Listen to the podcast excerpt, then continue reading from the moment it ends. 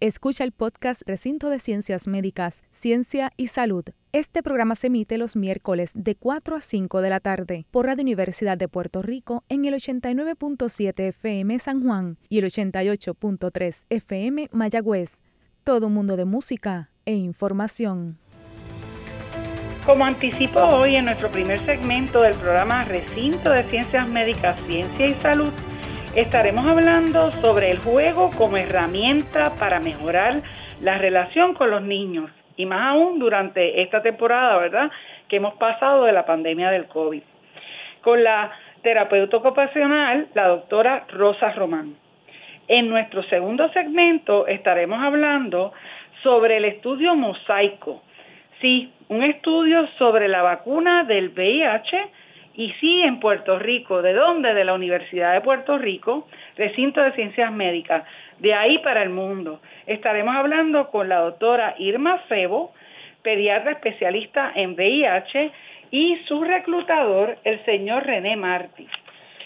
Eh, en fin, información muy interesante y novel, siempre con el interés de aumentar la concienciación y educación de nuestra sociedad basada en la ciencia en estos temas que hoy, ¿verdad?, su programa de Recinto de Ciencias Médicas, Ciencia y Salud les presenta.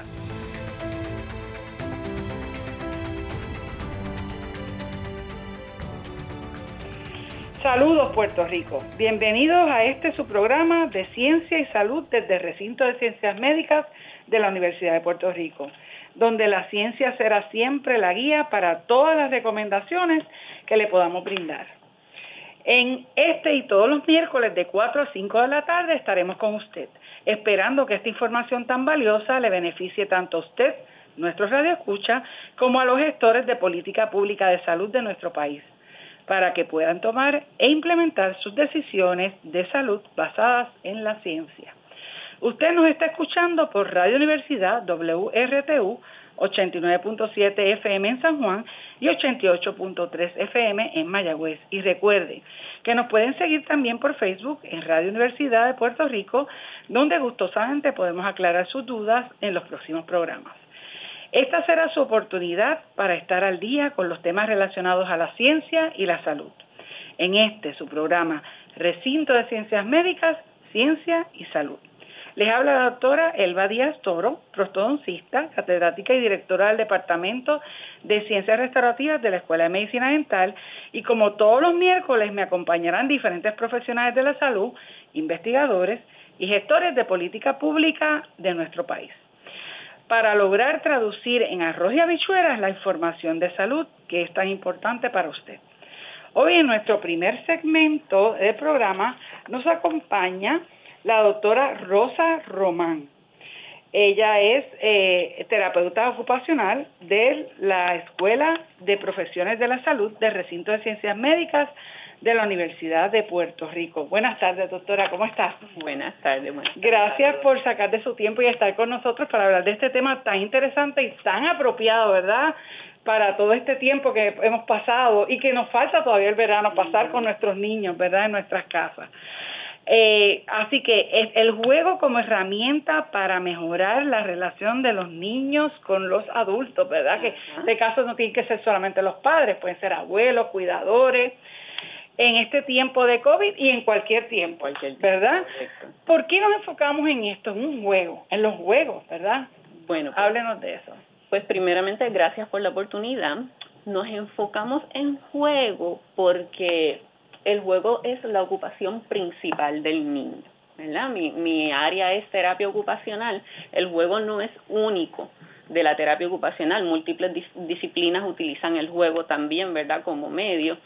Pero nosotros como terapeutas ocupacionales vemos el juego como esa ocupación primordial, o sea, las ocupaciones son todo lo que hacemos a diario. Claro. Así que el niño debería ¿verdad? hoy día tenemos diferentes variantes, pero él debería. de participar en el juego de una manera eh, cotidiana.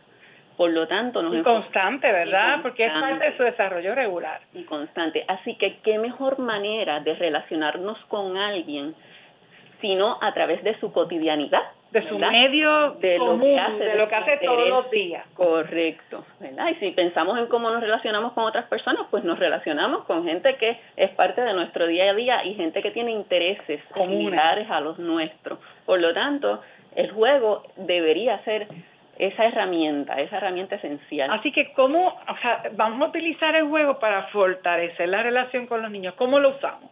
Eh, o sea, aparte usted lo acaba de decir, ¿verdad? Es que nosotros como adultos tenemos que entonces bajar ese nivel de, decir, bueno, nosotros cuando tenemos buenas relaciones, como usted dijo, estamos siempre con una persona que tiene algunas afinidades a nosotros. En el caso de los niños, ellos no pueden subir esa afinidad a, un adulto, pero el adulto tiene que volver a acordarse y aprender a cómo llegar a ese niño, ¿verdad? Y entonces, ¿de qué manera se fortalece entonces la relación? ¿Cómo lo hacemos? Pues primeramente tenemos que pensar en las características del juego, ¿verdad? Y, y conceptualmente el juego tiene cuatro características principales. Primeramente está la motivación intrínseca y pensamos que jugamos porque queremos jugar, porque estamos intrínsecamente motivados a ¿Qué quiere decir intrínseco? Para que, que arroya bichuela para los que no están estudiando. Que es un deseo, es un ah, deseo surge de uno. de nosotros. No es que juego, y, y, fíjate lo, lo, que voy a comentar, ¿verdad? No es que juego con el niño porque quiero desarrollar destrezas en el niño, lo cual está bien y es válido y a veces lo hacemos, ¿verdad? Pero es que deseo. Quiero hacer eso. Quiero hacerlo. Así que en ese contexto de juego está esa motivación. Número dos está el control interno. Y el control interno implica que hay una negociación. O sea, ambas partes están eh, interactuando y negociando y acordando reglas y cómo vamos a hacer esto, ¿verdad? Y si pensamos en los niños, los niños están en la escuela recibiendo instrucciones, reciben instrucciones de, nosotros en el hogar, ¿verdad? Claro. Son de los amiguitos, de los pares, de si están en, en los metes en, clases de baile o de todo el mundo da diferentes instrucciones. Exactamente. Así, que son muy pocos los contextos en los que nuestros niños tienen control de algo. Así que el juego les da ese espacio, les da ese espacio. Otro punto importante es la suspensión de la realidad.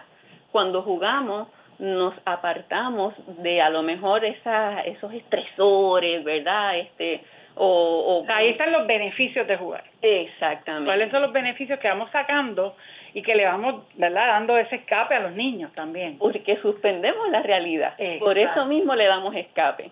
Y lo, el otro punto importante es que eh, el juego se da en un contexto lleno de claves, de claves que me dicen que lo que está ocurriendo es juego, ¿verdad? Este, por ejemplo, los papás pueden jugar lucha libre, a veces juegan lucha libre con los nenes, ¿verdad? Lo que ocurre cuando juego lucha libre muchas veces no ocurre si no estoy jugando. Exacto. Porque hay unas claves, hay unos gestos, hay unas cosas que están ocurriendo ahí que me dejan saber que esto es juego y es permitido. Que esto es juego y que aquí se puede hacer. Así que e, es, si nosotros tenemos esa, esa conciencia, es, es más, ¿verdad? Podemos reflexionar acerca de cómo acercarnos al niño. Este, ¿Y cuáles son, básicamente, qué, cómo podemos decirle a un adulto que nos está escuchando qué beneficios trae el, eh, para, ¿verdad? Tanto para el niño, pero también para la relación con él, de, del adulto con el niño, eh, el, el, el, utilizar, el jugar, el utilizar el juego. Bueno, los beneficios para el niño están súper documentados, ¿verdad? Están ampliamente estudiados los beneficios del juego para el niño en términos tanto del desarrollo, la parte cognitiva, motora, hasta hasta fisiológicamente hay, hay, hay aspectos que se van modificando mientras se está dando el juego.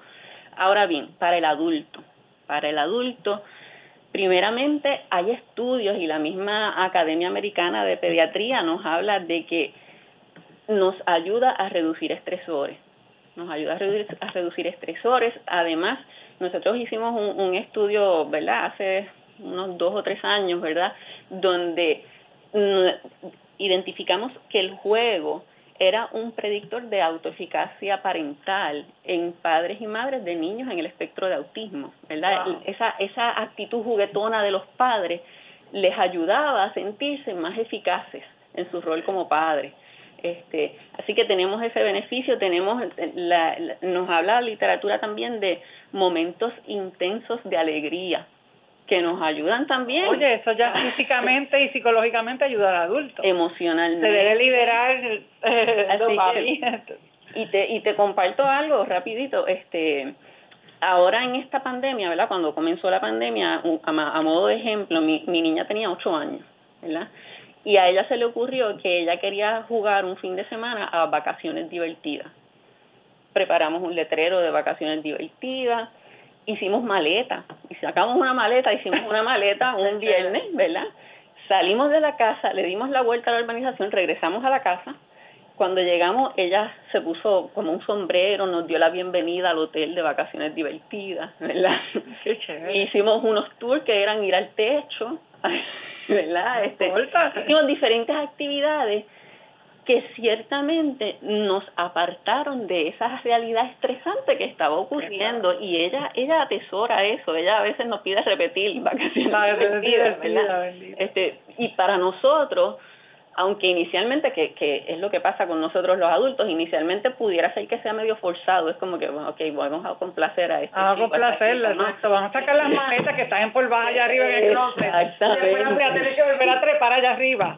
Uno piensa todas esas cosas como adulto. Sí, pero una vez uno se involucra y una vez uno participa, y ve la ganancia y ve como que, wow, realmente estoy haciendo una pausa, estoy en el techo de mi casa, estoy haciendo nada, entre comillas, ¿verdad? Pero sí, estás apartándote de esa realidad horrible que estábamos pasando. Exactamente, así que hay múltiples beneficios realmente. Entonces, este, ¿qué puede hacer papá, mamá, el cuidador que quiere mejorar su habilidad para aprender a jugar? Eso mismo, para aprender a llegar a ese niño. Porque hay personas que se sienten incapaces, que dicen, yo no, ya, ya a mí se me olvidó cómo es eso, yo no puedo. ¿Qué, ¿Qué pueden ir haciendo para ir entrando en ese mood, ¿verdad? En esa, en esa forma de pensar. ahí yo siempre le hablo a, a las familias, le hablo de tres pasos importantes. Número uno es identificar qué me detiene a mí como adulto a participar del juego. Y entonces identificar esto más en términos de ideas. Y cuando digo en términos de ideas me refiero a que hay ocasiones en que, ok, la falta de tiempo me, me puede detener y eso es muy, muy un aspecto muy de logística, muy de la realidad y, ya pues ahí hay que trabajar con, con el manejo de tiempo, etcétera. Pero mis ideas, yo, yo he visto adultos que si no jugaron conmigo porque yo tengo que jugar con mi niño o con mi niña. Este, y a mí no me hizo eso ningún daño, así que ¿por qué yo tengo que hacerlo? Este, Pero son diferentes individuos, ese es el punto. Exacto, así que lo primero es que reflexionemos, ¿qué me detiene? ¿Qué ideas me detienen? Es que, no, yo soy una figura de autoridad, no, no soy un par para jugar, yo soy una figura de autoridad y, y estas ideas, irlas un poco desmontando. Claro, por lo que dijiste anteriormente, ¿verdad? De que en ese momento el niño puede identificar con unas señales que aunque tú eres la figura de autoridad, en ese momento tú le diste las señales que puedes también ser tu par de jugar. Y él lo va a entender y lo va a internalizar de esa forma. Y una vez lo entendamos, ¿verdad? Y veamos los beneficios, eso nos ayuda un poco a ir desconstruyendo esas ideas. Otro punto importante es tomar la iniciativa. Nosotros somos los responsables de los niños, por lo tanto, el niño no es responsable de venir a donde nosotros a decir, ¿sabes qué? Me interesa un poquito de cercanía emocional contigo, ¿podrías jugar conmigo? Eso no no Eso no va a pasar. Aunque hay niños, créeme, que los, yo, ya hay niños que yo creo que sí pudieran exigirlo. Tenemos generaciones bastante, ¿verdad? Definitivo. Pero ciertamente es nuestra responsabilidad, así como vemos la responsabilidad básica de proveer cuidado, techo, comida, ¿verdad? Pues pues es nuestra responsabilidad acercarnos a ellos. Y el otro punto importante es ver cuál es el nivel de complejidad más apropiado para jugar con mi niña. Eso yo iba a, o sea, dependiendo de las edades, ¿verdad? Y, y todo, y a personalidad inclusive. Edad, personalidad, cuál es el nivel de función de mi niño, porque tenemos niños con necesidades especiales. También. ¿verdad? Así que podemos conceptualizar esto en, en tres, um, como en un espectro, vamos a decir, de, de niveles de complejidad nuestro primer acercamiento a jugar con un niño pequeño o con un niño que a lo mejor no tiene este un nivel de función tan alto es llamar su atención. Así que algo que le gusta. ¿Cómo llamamos la atención del niño? Haciendo algo que le guste, imitándolo, imitándolo, porque el niño pequeño no no puede hacer un juego muy elaborado, muy imaginario, ¿verdad? Pero si yo puedo está jugando con un carrito y me siento al lado de él a jugar con un carrito y vamos a ver qué pasa. Este, está mirándose en el espejo, haciendo muecas, pues yo puedo hacer eso y vamos a ver qué pasa, porque es para ver el juego como conexión. Claro. Una vez yo logro captar la atención del niño, pues entonces ya puedo eh, eh, ir, ir a otros niveles, ¿verdad? Un poquito de más complejidad, a juegos más imaginarios. Puedo ir a, a, hay formas de jugar donde pues el adulto simplemente se hace el que necesita la ayuda del niño, ¿no? Este, así que pues pudiera ser que me hago un poquito el, el tonto, ¿verdad? Necesito ayuda para abrir esta puerta o me convierto en este muñequito, pero este muñequito hace muchos errores y es el niño el que ayuda al muñequito a hacer las cosas bien. Y ya mucho más elaborado sería un juego que requiere mucha imaginación y que conlleva intercambio de roles. El niño es el maestro, yo soy el estudiante, el niño es el doctor, yo soy el paciente, ¿verdad?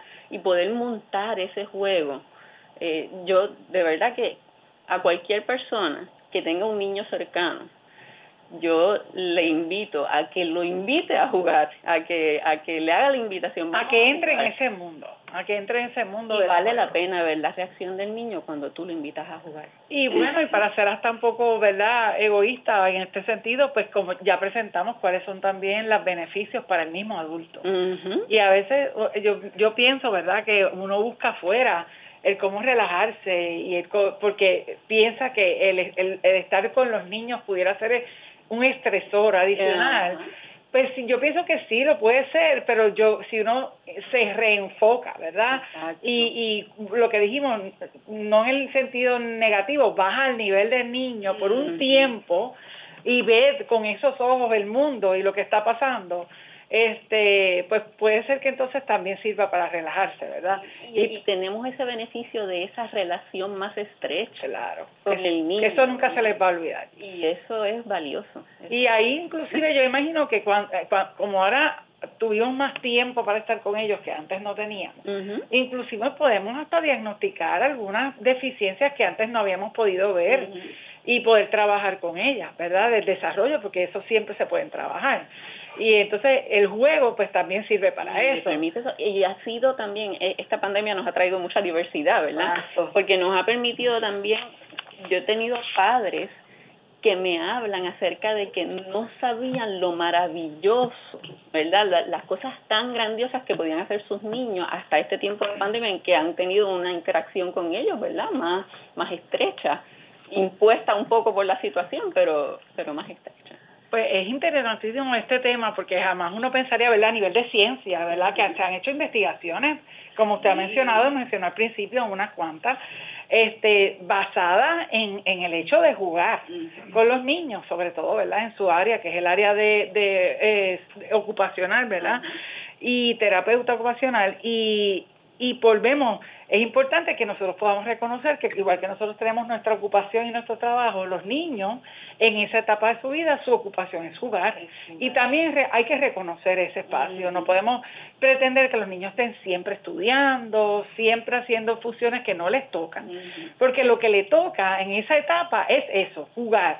Y es nuestra responsabilidad darles espacio a esos niños y reenfocarnos para que ellos tengan ese espacio de jugar y pueda entonces ayudar eso en su desarrollo normal, ¿verdad? Y así que de verdad agradecemos a la doctora eh, Rosa Román, terapeuta ocupacional eh, del, de la Escuela de Profesión de la Salud. Ha sido súper interesante esta entrevista y me encanta que podamos después seguir hablando sobre temas de terapia ocupacional eh, porque son temas que son de verdad muy pertinentes para no solamente en el área de los niños, sino también ah, en, el de, en el área de los adultos. Trabajamos con todas las etapas de vida y ahora pues con los adultos mayores, que somos la gran mayoría en este país, seguiremos siendo, pues también tenemos que trabajar sobre eso. Y yo sé que algunos de los radioescuchas están en esas edades, así que le agradecemos su, su valiosa información. Gracias Nos vamos a una pausa y regresamos en breve. Continuaremos con nuestro segundo segmento donde vamos a estar hablando sobre el proyecto Mosaico, proyecto de vacuna sobre el, eh, el VIH. Eh, que se encuentra aquí en el recinto de ciencias médicas de la Universidad de Puerto Rico en RCM Ciencia y Salud por Radio Universidad. Regresamos en un minuto con este tema interesantísimo y muy educativo. No se lo pierdan.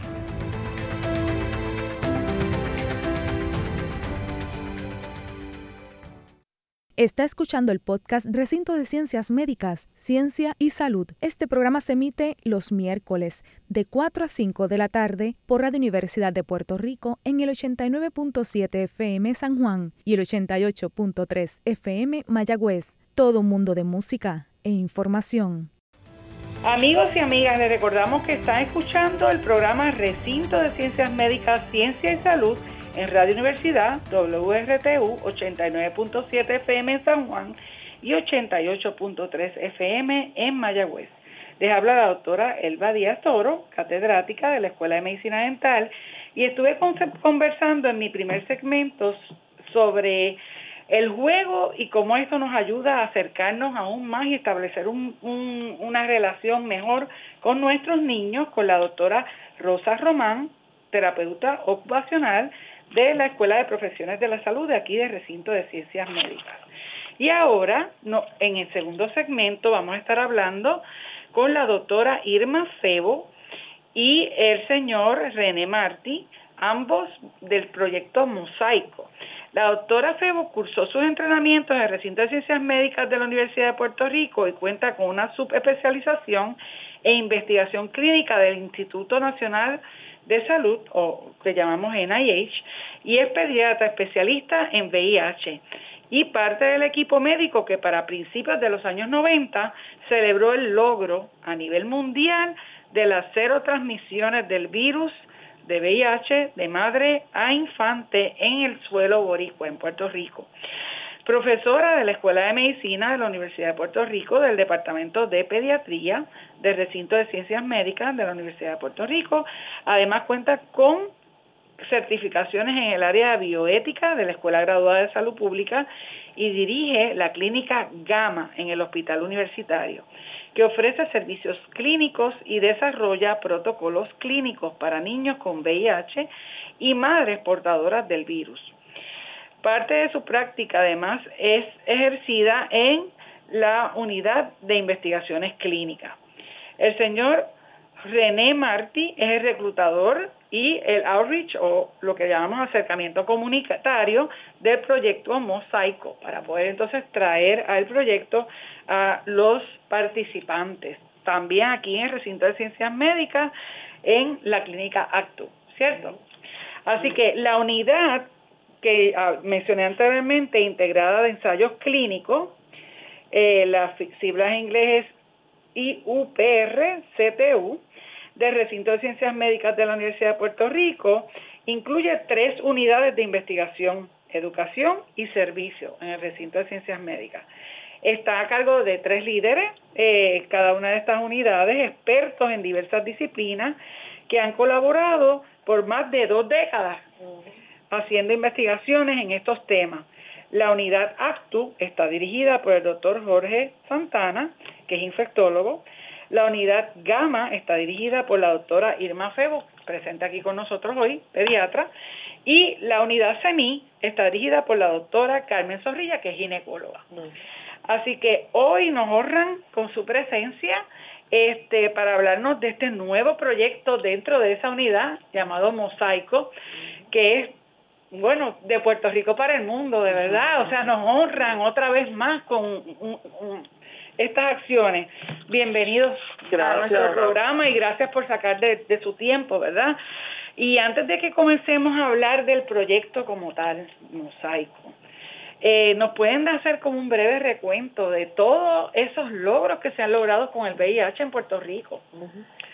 Pues sí, todos esos logros que, que hemos tenido han sido gracias a las investigaciones eh, clínicas, ¿verdad? Este, en el recinto de ciencias médicas desde principio de la pandemia de VIH. No podemos olvidarnos que VIH también es una pandemia y que todavía está, está presente con nosotros.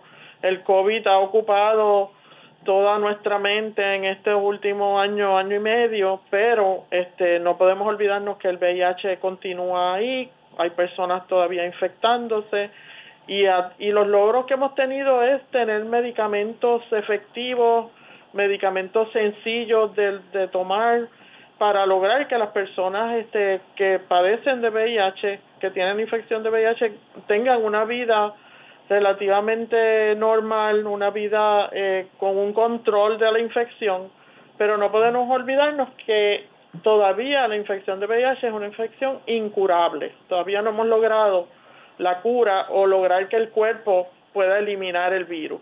O sea que lo que le podemos ofrecer es una calidad de vida. Exacto, el, el VIH se ha convertido, ¿verdad? En los años 80, 90, más de la mitad de las personas que, que se infectaban con VIH eventualmente morían porque no había medicamentos efectivos. Eh, desde el principio de la epidemia, el recinto de ciencias médicas, eh, junto con investigadores, los que ya mencionaste, además del doctor Clemente Díaz, este doctor eh, Hillier, eh, pues se embarcaron en traer a Puerto Rico todas las investigaciones clínicas que estaban disponibles. Así que logramos eh, probar medicamentos que son efectivos y que logran una calidad de vida y, en, y convierte la, la infección en una enfermedad crónica. Como lo es diabetes, diabetes, alta presión, eh, hipotiroidismo, hipertiroidismo, donde tú tienes que tener un seguimiento médico, tomarte tus medicamentos todos los días y con eso pues puedes vivir.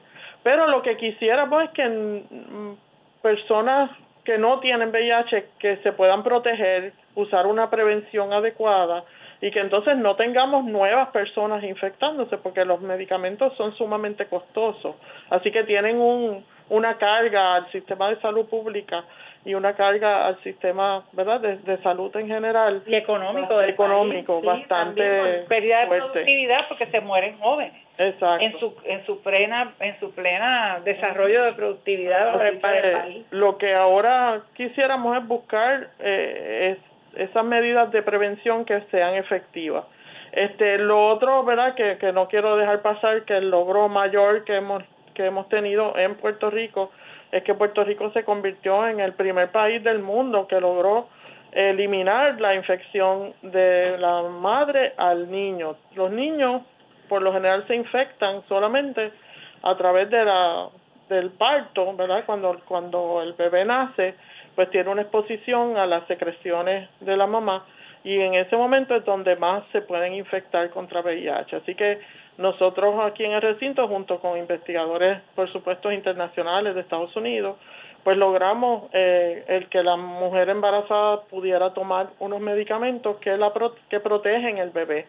Este, y esa una vez ese estudio eh, salió en 1994, Puerto Rico se embarcó junto al recinto de ciencias médicas con el con el Departamento de Salud en educar a todos los médicos, en, en poner en, en marcha una estrategia para lograr que toda mujer embarazada se haga la prueba de VIH y que toda mujer embarazada que se identifica como VIH eh, comience su tratamiento para que entonces los bebés nazcan sin la infección. Y en SEMI, que es donde verdad la, en la doctora Zorrilla y su equipo sigue a las mujeres embarazadas, el último bebé que nació VIH positivo fue hace 18 años. Wow. Y en Puerto Rico, total, el último bebé que nació positivo fue en el, según las estadísticas del Departamento de Salud, fue en el 2011, o sea que van a ser 10 años. Ya hacen 10 años que, que no nace ni un solo bebé positivo en Puerto Rico. En Estados Unidos, aunque ha bajado mucho, todavía siguen saliendo haciendo unos quizás unos 50 al año, porque pues siempre hay este pues mujeres eh, inmigrantes o que no llegan, no tienen la facilidad de llegar a cuidado, cuidado, prenatal. y entonces no han podido, ¿verdad? Lograr, lo han bajado mucho, mucho, mucho, pero no, no han logrado esa eliminación, vamos a decir, completamente. Otro país que ha tenido mucho avance ha sido Cuba, que se ha reconocido a través de la de la eh, Organización Mundial de la Salud en donde ellos también han logrado pues prácticamente eliminar el VIH en los niños. pero ahora es una medicina socialista que ahí no se le, se le escapa bien poquita gente. Exacto, así que ahora ya que hemos logrado eso, mi, mi meta es, o sea, yo tengo la esperanza de que si logramos que no se infecte ningún niño, yo entiendo que podemos lograr que no se infecte ningún adolescente y ningún adulto. O sea, porque tenemos las herramientas para poder lograr eso. Claro. Así que pues, tenemos la ciencia, tenemos, sabemos cómo prevenir, pero lo que nos falta es un poquito de, de voluntad y un poquito, un poquito más de ciencia, porque ya tenemos unas, unas herramientas, ¿verdad?, para lograr la prevención. Pues tenemos como siempre, ¿verdad?, la, la protección como es usar un condón, tenemos unos medicamentos que se llaman de prevención, que, que se llaman PrEP, este, que se ha eh, probado que son efectivos. Este, se están haciendo investigaciones en medicamentos como microbicida, que son como una sustancia química, una crema que se pueda poner tópicamente y que pueda lograr que vamos a, vamos a decir como si fuera un condón pero en forma de crema. En forma de crema. Eso también se ha estado en estudio y nosotros también hemos participado de estudios pero todavía no, no se ha llegado ahí. O sea, el concepto se tiene, pero todavía no hemos logrado esa sustancia que, que nos pueda proteger a nivel tópico, ¿verdad? En el área genital, que es por donde entra el virus. Así que, como en otras infecciones, la, las vacunas, pues son como que lo máximo para lograr una, una protección. Y si lográramos una vacuna contra el VIH, sería como que vamos a decir, la cherry dentro del topping, ¿verdad? Como que ese logro... Lo que nos falta. Lo que nos falta, lo que nos Para que lo, los radioescuchas entiendan, ¿verdad? Y repetir, eh, esto lo hemos repetido de diferentes maneras, ¿verdad? Pero en arroz y habichuela, es que la prevención, ¿verdad? Se divide de diferentes, en diferentes áreas. En la prevención primaria, lo ideal para la prevención primaria es que no te infectes, ¿verdad? Y la única forma que existe para no infectarse, pues son por barreras, pues ya hablamos de ellas, y pues en este caso una vacuna, una vacuna que te inmuno, tu sistema inmunológico, ¿verdad? Te, se, se potencia a tal nivel que reconozca cuando entre, en este caso es un virus, ¿verdad? Y lo, y, no, y lo inhabilite para enfermarte. Y eso es lo que quisiéramos, ¿verdad? Que, que pasara con esto, porque ¿qué pasa? Si, si el modo de transmisión de esta virus específicamente, la gran mayoría de las veces por transmisión sexual, además de pudiera ya la parte mecánica de que fuera por transfusiones de sangre y todo esto se ha controlado bastante, ¿verdad? Con todo lo que se ha hecho con las transfusiones de sangre, pues por, por vía sexual, pues los niños, por ejemplo, ¿verdad? La única forma que se contagiaban era cuando nacían, porque los niños, ¿verdad? Por, por, por, lo, por la etapa de vida no tienen o no deberían tener relaciones sexuales. Entonces ya ahí, como quien dice, le, hicimos check al, al, que, el, que, al que hayan descubierto cómo evitar que esos niños en el canal vaginal cuando están naciendo se contagiaran. Nos falta entonces el segundo grupo de, de, que son los adolescentes. Los adolescentes no le tienen miedo a nada. Ya el VIH como que le perdieron el miedo a esa palabra y le y, y, y por, por, más que uno educa, porque esa es la otra cosa importante, ¿verdad? La parte de educación, este pues por la por la etapa de vida es, es bien difícil controlar esa parte de, de, de que no se vayan a contagiar. Así que la, la mejor manera de evitar en esas edades sería por una vacuna. Y eso es lo que entonces están aquí nuestros doctores investigadores en el recinto de ciencias médicas tratando verdad de llenar ese gap ese vacío en, en prevención eh, para entonces lograr que no se lleguen a contagiar, porque lo otro es la detección temprana, que sigue siendo una prevención, pero en el caso del VIH, una vez, como dijo la doctora al principio, eh, ya te contagiaste, nunca se va a curar. Sería bien ideal que hubiese una, una detección temprana del contagio para entonces poder empezar con medicamentos y que muy temprano y, y obviamente la prognosis o, o, o cómo se va a desarrollar tu enfermedad va a ser mejor ¿verdad? Menos agresiva o menos dañina a tu cuerpo. Pero que eso es prevención también, se le llama prevención secundaria, que se hace con screenings, ¿verdad? Se hacen como las mamografías, el papá Nicolau, en el caso del VIH se hace una prueba de sangre. Este, eh, y también la tenemos disponible, gracias a Dios. Y ya entonces a nivel terciario es cuando ya tú padeciste la enfermedad, si llegáramos a lograr algún día la cura, todas esas secuelas que quedan en el paciente debido a la enfermedad, cómo nosotros podemos volver a esa persona a devolverle su calidad de vida inicial. Este, eso sería prevención terciaria. Así que, como ustedes ven, los investigadores empiezan desde la primera etapa de prevención y tratan de cubrir eso primero, porque es lo más efectivo para, para poder controlar la enfermedad en masa para mucha gente. Y eso es lo que están haciendo. Ellos empezaron ya, como les dije, con lo primero, vamos a, a, cuidar, que los niños no se contagien, y ahora están ya en esta segunda etapa, que es la vacuna. Y de eso es que nos vienen a hablar hoy. Así que vamos a empezar a hablar del famoso proyecto Mosaico, este, de ese estudio, ¿verdad? Eh, que se está haciendo multisite, ¿verdad? Es un estudio multisite. Explíquenos qué es lo que quiere decir eso. Sí, eh, el estudio Mosaico es un estudio de vacunas eh, de prevención de VIH ya en una etapa fase 3. Wow, eh, fase 3 estamos bien adelantados. ¿Qué es lo que significa? Eh, cuando los científicos ¿verdad? diseñan una posible vacuna, pues lo primero que hacen es que van al laboratorio y van a examinan en células, ver cómo las células responden a esta vacuna que hemos diseñado.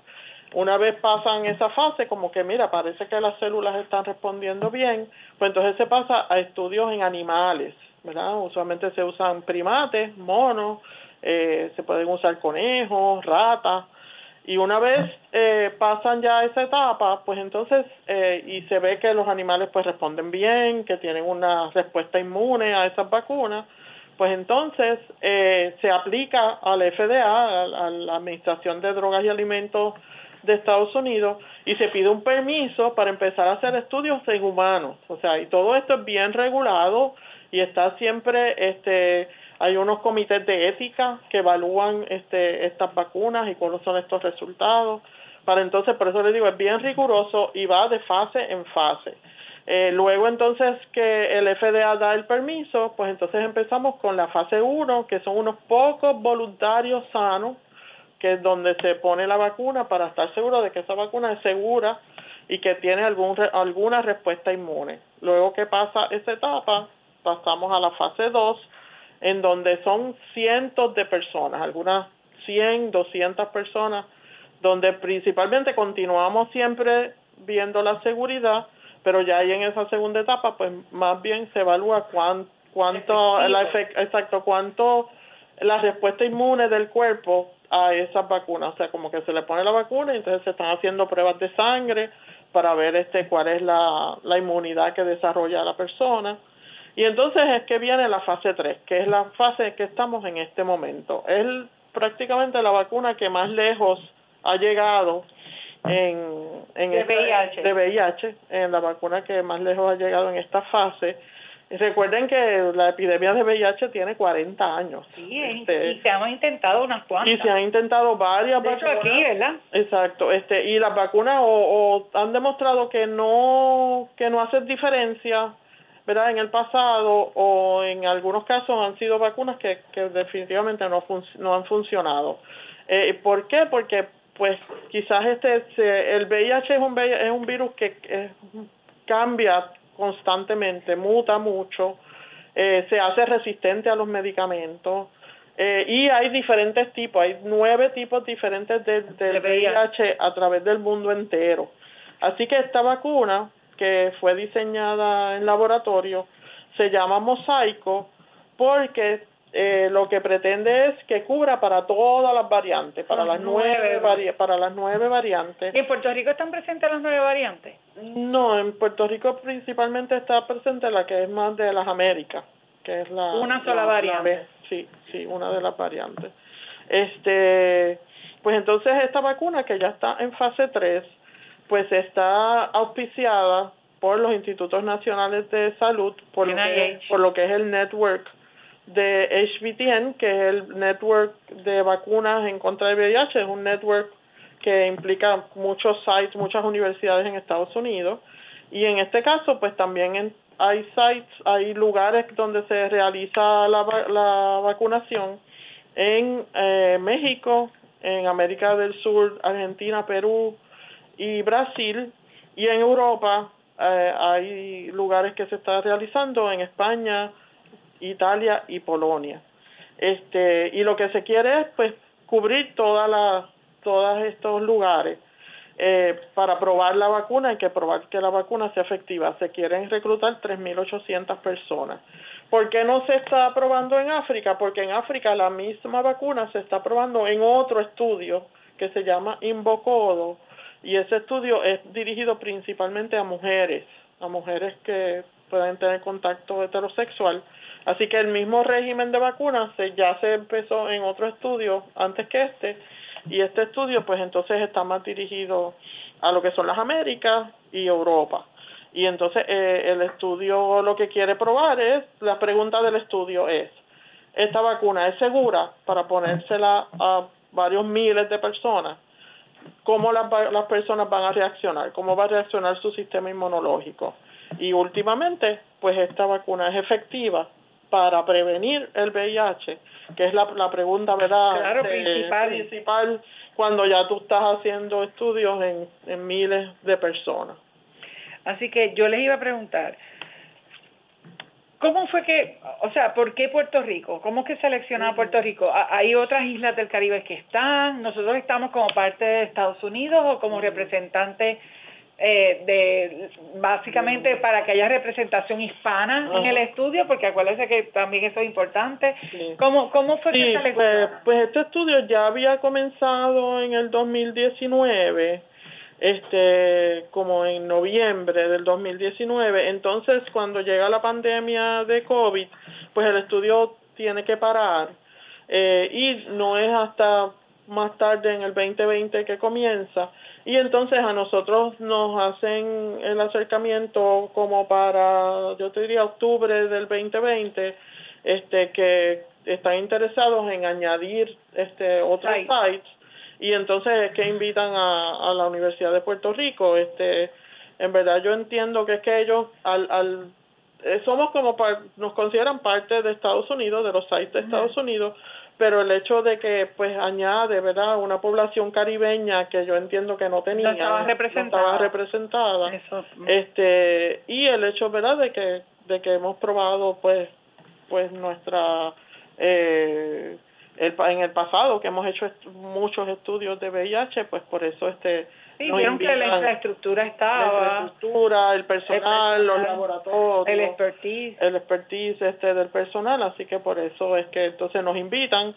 Nos ha tomado, ¿verdad?, unos meses en lo que, pues todos los requisitos, los requisitos. en lo que se cumplen los requisitos, o sea, tenemos que tener entrenamiento sobre el estudio, tenemos que tener, este, uh, en ese caso, eh, nosotros tenemos un comité asesor de la comunidad y este network de vacunas exige que la comunidad esté enterada, que la comunidad esté participando y sepa que estos estudios se están llevando a cabo. O sea que estos estudios de vacunas, además de tener toda la seguridad de los comités de ética, pues también ellos exigen que tengamos en, en pie un, un comité de asesor de la comunidad y en eso pues eh, René es el que está a cargo trabajando con el comité de la comunidad y, y llevando el mensaje, ¿verdad?, de que estamos disponibles, tenemos este estudio.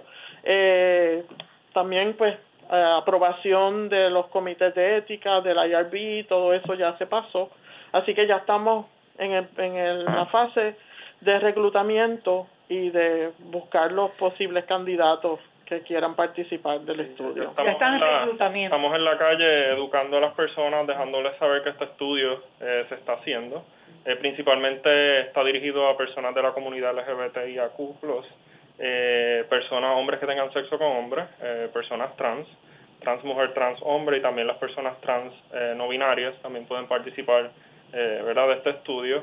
Eh, así que verdad estamos buscando esas personas interesadas en ser parte de este estudio y también los educamos, ¿verdad? Que no es un, ¿verdad? No es un estudio que no es que te ponen una vacuna y ya y te va, ¿verdad? Es un estudio que como todos los estudios clínicos hay un, una parte regulatoria y hay una exigencia y una necesidad de que haya, ¿verdad? Un seguimiento y eso, ¿verdad? Estamos trabajando en educar a las personas de que no son conejillos de India, de que no ¿verdad? De que no te ponemos la vacuna y te dejamos, sino que, ¿verdad? Te damos un seguimiento, te damos un cuidado, incluso hay teléfonos de emergencia, ¿verdad? Hay todo un, un, seguimiento. Sí, es una etapa ¿Verdad? Sí. Ya, ya viene con todos los powers. Que, estamos, ¿verdad? También tratando de romper con esa concepción errónea, ¿verdad? De los estudios clínicos que muchas personas que muchas personas tienen. Estamos tratando de... quebrar esa idea tan negativa que por mucho tiempo ha existido. Sí, es educación, es importante que todas las personas y los radioescuchas entiendan que estos estudios son bien rigurosos, están bien controlados, sobre todo en Puerto Rico, y que cuando alguien lo invita a un estudio de investigación, usted puede estar bien seguro que lo que ya existe eh, para para el tratamiento de la enfermedad que sea no no no tiene nada que competir contra lo que le van a estar dando. O sea no le van a poner nada que es peor. Siempre va a ser mejor o igual. Y eso es lo importante. Por eso es que muchas personas se dicen yo me salvé de un cáncer o yo me salvé por un estudio de investigación porque el, el medicamento que le están poniendo va a ser igual al que ya se utiliza en efectividad o mejor, pero peor nunca va a ser. Y eso es porque ya está en esas etapas, ¿verdad? Cuando ya pasa esa etapa 3, como dice la doctora, que ya llegamos, que es la de las vacunas que más lejos ha llegado, ya esa etapa 3, ya usted puede estar seguro, ¿verdad?, de que está contribuyendo a la ciencia, sí, porque es parte de esos 3.000, ¿cuántos dan 3.800. Necesitamos reclutar 3.800 personas que quieran eh, ser parte de este estudio. Aquí somos 30 los que necesitan, los que estamos reclutando. 30 personas, solamente. Digo, si reclutamos esas 30, pues entonces quizás nos dé permiso, ¿verdad? Para, hacer más. Pero recuerde que a nivel de todo el mundo, así que son los 3.800 a nivel Del mundial. mundial. Y con eso cumplen ya la, la, etapa 3. Exacto, con eso ya entonces ellos pudieran, el estudio pudiera tener... Ah, pues, yo pienso que es bastante factible que se pueda lograr, si Dios quiere. Así que ustedes mencionaron, ¿verdad?, de diferentes países que participaban en este estudio, México, Argentina, España, Italia, Perú, pero esos son los, los países, pero hay unas organizaciones también envueltas en todo esto, además de, de NIH. O sea, eh, eh, dentro de esos países los, los sistemas de salud o las universidades o en algunos son las universidades. exacto, hay de todo, hay, de, todo. Hay, por ejemplo, en México entiendo que es el Departamento de Salud de, a nivel de, el que participa, en otros son universidades, en otro puede ser una clínica, una, clínica, específica. especializada privada. en VIH que que también hace investigación, o sea que es diverso, es diverso. Ok, eso en ese eh, sentido está abierto, a, ha estado abierto a todo, pero obviamente todos tienen que tener la misma regulación, porque si no, no es un estudio clínico. esto es como una receta de cocina y no se puede romper en ningún lado, en todos los lados es igualita. Lo, lo que te quería también mencionar, o sea, además de lo que son los comités de ética, todo estudio tiene un comité eh, que se llama el Data Safety Monitoring Board, que es un como unas personas aparte que no tienen nada que ver con el estudio, que periódicamente, cada tres meses, cada cuatro meses, evalúan la data del estudio y se aseguran de que el estudio es seguro y que y, y, ellos dan el permiso para que continúe. Y que nadie esté inventando que nadie, exacto. Así que ese es como que ah, como que una seguridad adicional ese ese board este y y en estudios tanto como que ellos pueden parar un estudio si el estudio no es efectivo o está haciendo algún daño como también lo pueden parar si el estudio es tan efectivo que nos ha pasado. Estudios que demuestran que la efectividad del medicamento es tan y tan buena que no vale la pena, o sea, o es perjudicial continuar el estudio, paran el estudio y ya lo ponen en el mercado. Para ponerlo en el mercado. Nos pasó precisamente con el estudio de mujeres embarazadas, que el estudio paró antes de tiempo y nos dijeron, no, no, es que la diferencia que estamos viendo es tan abismal, tan abismal que aquí sí se están infectando niños y en este brazo en Puerto Rico no y en este brazo no pues entonces se paró el estudio para entonces ofrecerle el medicamento a todo el mundo y, abrir es hasta ético no exacto. Pero tú no puedes seguir con un brazo con un estudio, con un estudio verdad que ya tú ves una diferencia. ya sabes que funciona tienes que abrirlo que todo el mundo tenga acceso y yo estoy segura que con las vacunas de covid tiene que haber pasado eso. fue lo que pasó. Porque en, las vacunas de COVID eh, era tantas personas que, que se estaban infectando que, que por eso fue que los resultados salieron tan rápido, sí. porque y se vio la diferencia, o sea, los que recibieron vacuna versus los que no recibieron, la diferencia era tan grande que efectivamente pues no podían dejar tanta gente siguiendo infectando, tenían que abrirlo a que todo el mundo tuviera acceso a, a ese beneficio de no infectarse. Bueno, pues es importante. todo estudio clínico y de este tipo tiene lo que le llamamos las exclusiones y las inclusiones, ¿verdad? ¿Qué, ¿Qué características tienen que tener estos 30 pacientes que se recluten para poder participar del estudio y que los les diría, mira, no vas a poder participar de este estudio. Este, Eso es pues, bien importante. Principalmente tienen que ser eh, entre 18 a 60 años. Número dos, tienen que ser hombres que tienen sexo con hombres o personas trans que tienen sexo con hombres o con otras personas trans. O, o personas que se identifican como no binarias que también tienen sexo con hombres. Este, segundo, eh, tienen que ser relativamente saludables, ¿verdad? Si tienen alguna condición crónica, pues tiene, esa condición tiene que estar estable. Eh, si tienen hipertensión, si tienen asma, pues tienen que estar estables, controladas. para poder entrar, ¿verdad? Pues si están tienen una condición de salud que no está controlada, pues no no es bueno que entren a un estudio de investigación. Mm, segundo, pues no deberían estar usando PrEP. PrEP es una pastilla que se toma para prevenir el VIH. Tienen que ser personas que estén educadas sobre PrEP y hayan decidido que eso no es para ellos, que no lo quieren, este, que no lo quieren usar o que ya lo han usado en el pasado y decidieron que no lo no ¿Cuánto tiempo tienen que estar sin usar PrEP? No pueden haberlo usado relativamente pronto, o sea, y, decir, eh, mira, ya yo no quiero usar PrEP y quiero probar, por ejemplo, la vacuna, o sea, que no no no hay un tiempo límite. Este Principalmente eso, este, ¿Y no, deben, no deben, ¿verdad? Estar usando esteroides crónicamente, porque eso nos puede afectar el sistema inmunológico. Este, eh, tiene la ventaja de que cuando llegan se le hace lo que se llama un, un screening, ¿verdad? Una, una evaluación previo a entrar, donde entonces tienen una evaluación médica, se hace un examen gratis, se hace un examen físico se le hace prueba de VIH, ah, bueno, tienen que ser VIH negativos, por supuesto. Este, se le hace prueba de VIH, se le hace prueba de enfermedad de transmisión sexual, sífilis, gonorrea y clamidia, eh, y se le da eh, condones, se le da este, una consejería de prevención, y entonces la persona decide, después que hace todo eso, pues decide si quiere participar, entonces se le da una cita posterior eh, para entonces ponerle la vacuna. Por supuesto, se le explica en detalle eh, lo que es el consentimiento informado, donde se le explica pues cuántas son las visitas, ¿verdad? Tiene un compromiso de, de entonces de ponerse las vacunas, son cuatro vacunas aparte, eh, por el periodo de un año. Eh, cuatro dosis. Cuatro dosis, cuatro dosis, donde las primeras se ponen en seis meses, en la primera dosis a los tres meses y después a los seis meses, y después entonces pasan seis meses y al año se vuelve a vacunar y luego de eso tiene un año y medio de seguimiento. O sea que el compromiso es por dos años y medio. El primer año las cuatro dosis de la vacuna y los próximos años y medio de seguimiento sacando, ¿verdad? Y vienen cada tres meses. Pruebas de donde pruebas de sangre, y, por supuesto cada vez que viene se le tiene que hacer prueba de VIH y cada vez que viene si se le hacen diferentes pruebas si en algún momento durante el estudio la persona dice, mira, yo sí quiero eh, empezar en PrEP, pues puede empezar, porque verdad no le vamos a negar algo que sí lo puede proteger. Así que una vez empieza en el estudio, sí puede la persona, si quiere tomar PrEP, pues lo puede, lo puede usar.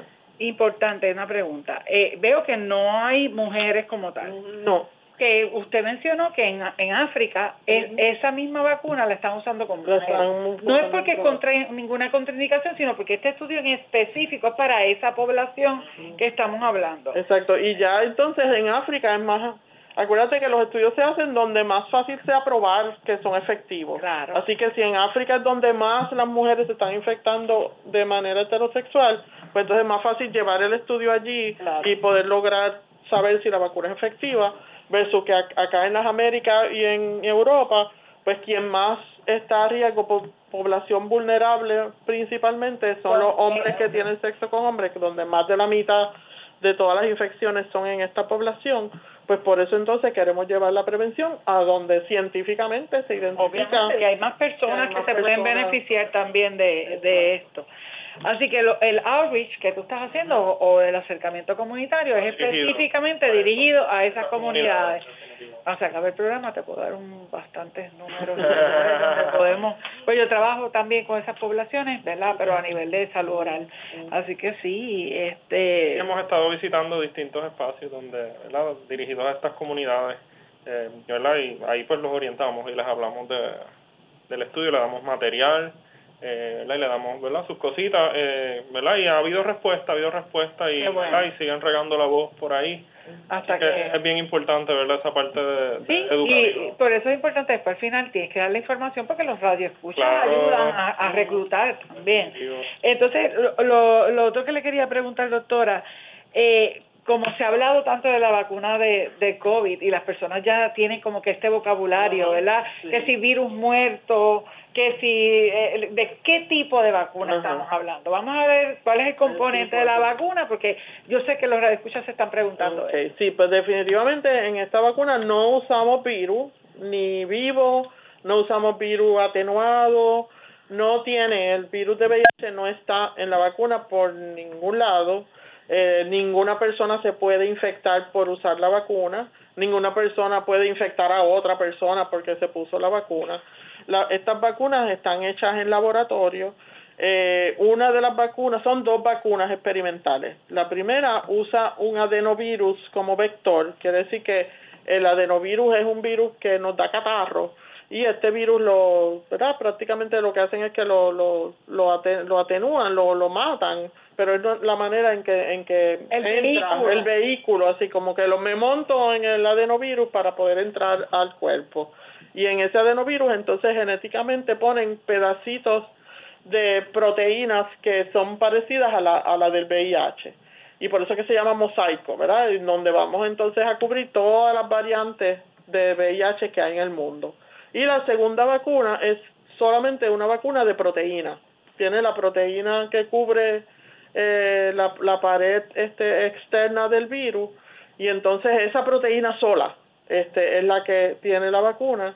Entonces por eso es que se usan dos vacunas, una que tiene el mosaico y la otra que, que, es el adenovirus y la otra que tiene la proteína GP20 que es la que cubre la, la cubierta del, del virus. Así que eh, lo que se hace, yo lo que digo es casi como que le enseña al sistema inmunológico, mira, así es esta, a quien tú tienes que atacar. Así es. así es, se lo, enseña. Entonces el sistema inmunológico aprende. Importante, ¿dónde pueden las personas eh, comunicarse para participar de este estudio? Se pueden comunicar al 787-424-4366, pueden enviar mensajes de texto, WhatsApp o pueden llamar, como más cómodo o se les haga. Así y ahí le van a dar confianza. toda la información para poder entrar. Y le hacemos hasta el pre-screening para ver si cualifican al estudio, entonces procederían a la, a, ¿verdad? la parte clínica. Muchas gracias, doctores, por esta información tan valiosa el día de hoy. Y los radioescuchas ya saben, continúen oyendo eh, Ciencia y Salud por Radio Universidad todos los miércoles de 4 a 5 de la tarde. Los esperamos en el próximo programa. Buenas tardes. Cadena Radio Universidad de Puerto Rico les presentó Recinto de Ciencias Médicas, Ciencia y Salud.